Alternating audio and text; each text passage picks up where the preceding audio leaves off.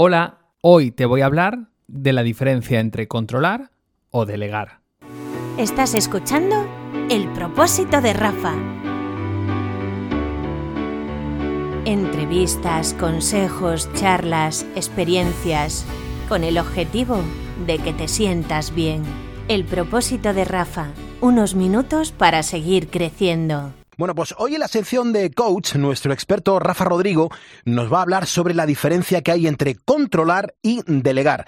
Es verdad que esto suena todo muy bonito, Rafa, pero mm, realmente, ¿cómo sabemos si lo que hacemos es controlar o delegar en nuestro día a día? Rafa, buenos días. Muy buenos días, Pulpo. Pues es que eso es lo que pasa, que somos una sociedad muy controladora en general, porque siempre queremos que las cosas salgan perfectas. Y a veces pensamos que para que las cosas salgan bien o salgan perfectas, que como siempre decimos en coaching, que es algo perfecto, ¿no? No mm. existe lo perfecto.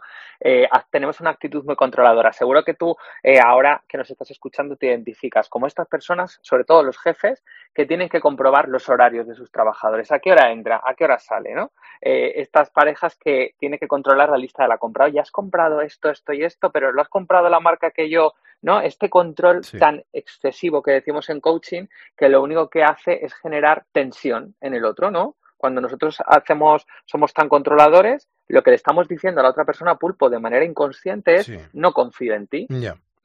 Yo soy, un jefe que, imagínate, soy un jefe que, que, tengo que controlar todo lo que hace todo el mundo, hmm. no, no dejo esa libertad y entonces lo que le estoy diciendo es en parte, oye, mira, mm, hazlo, pero lo tengo que chequear yo para saber que está bien. No, tú tienes que hacer tu trabajo y como líder no tienes por qué estar controlando la labor de cada uno.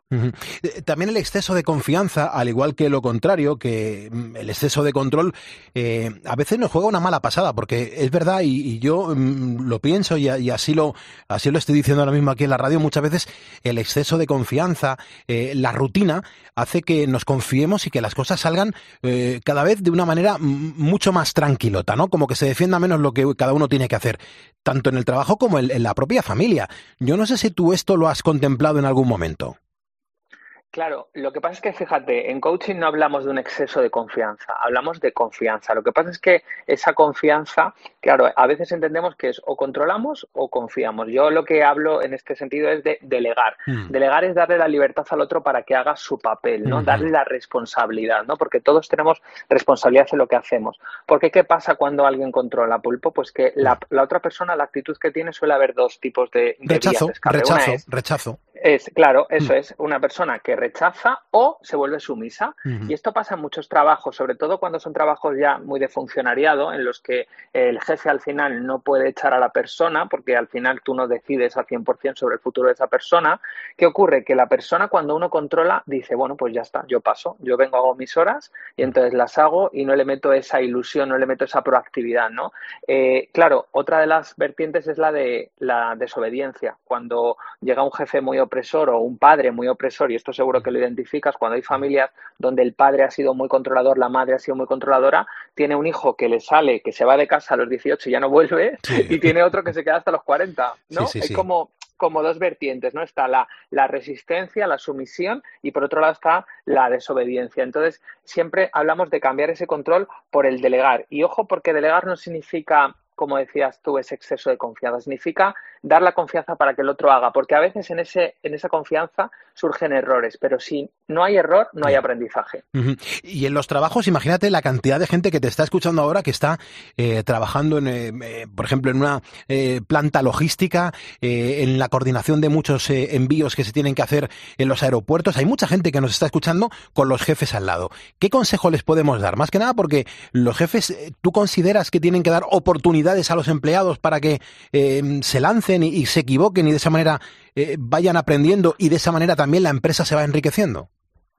Claro, fíjate, yo cuando fui becario contigo, si no me hubiera equivocado tantas veces cogiendo llamadas de productor, no habría aprendido todo lo que aprendí, ¿no? Si tú no, si no me hubieras dejado la oportunidad, en tu caso Pulpo, como jefe en ese momento, de equivocarme, de a lo mejor contestar de una determinada forma, de hablar en antena de una determinada forma, yo no habría aprendido, ¿no? Entonces, yo le diría a cualquier jefe o a cualquier trabajador que nos esté escuchando que pida esa confianza, ¿no? Que no pida que su jefe no le controle, porque cuando alguien controla no lo hace de manera de manera voluntaria por hacer daño, lo hace porque quiere hacerlo que salga lo mejor posible, pero a veces para que salga bien necesitas tener esa confianza, ¿no? El, bueno, si me equivoco, me equivoco, pero en ese aprendizaje es donde está ese crecimiento. Si yo nunca me equivoco, si no tengo un error, si controlo todo tanto que en cuanto me, equivoco mi jefe en vez de apoyarme me echa la bronca, ¿no? Me, me regaña, yo ahí no puedo aprender. Eh, Rafa, ¿qué es más complicado? ¿Delegar eh, en nuestra faceta de padre o es más eh, complicado delegar en la faceta de jefe, de responsable de equipo? Pues fíjate, yo tengo muchos directivos con los que hago coaching y normalmente cuando un jefe suele ser muy controlador en su día a día, en su casa suele ser igual. Es decir, las personas repetimos normalmente patrones. Si en nuestra familia somos controladores, lo lógico es que en el trabajo seamos controladores. Entonces, eh, yo siempre digo que al final la familia, un padre, como quiere lo mejor siempre para sus hijos, tiende a ese control excesivo que a veces no deja al niño prácticamente ni sonarse los mocos. Yo lo veo con, sobre todo en el parque, ¿no? Con estos padres de que te vas a caer y a veces necesitas necesitas que el niño se caiga. O sea, evidentemente, tú como padre, tú que eres padre, claro, tú como padre lo sabes, Pulpo, pues no quieres que tu hija salga de fiesta y se pegue la borrachera padre y entonces pero a veces tienes que aprender a hacerlo. Hay episodios, quizá estoy viviendo uno por este pasado fin de semana, en el que le dije a mi hija, Carla, no salgas el viernes que va a hacer muchísimo frío por esa zona. No pasa nada, papá. Pues ahora la tengo con, con la garganta hecha polvo, con frío en el cuerpo y con muchísima tos. Te quiero decir que, que al final se tienen que dar el golpe para que y en el trabajo también sucede lo mismo.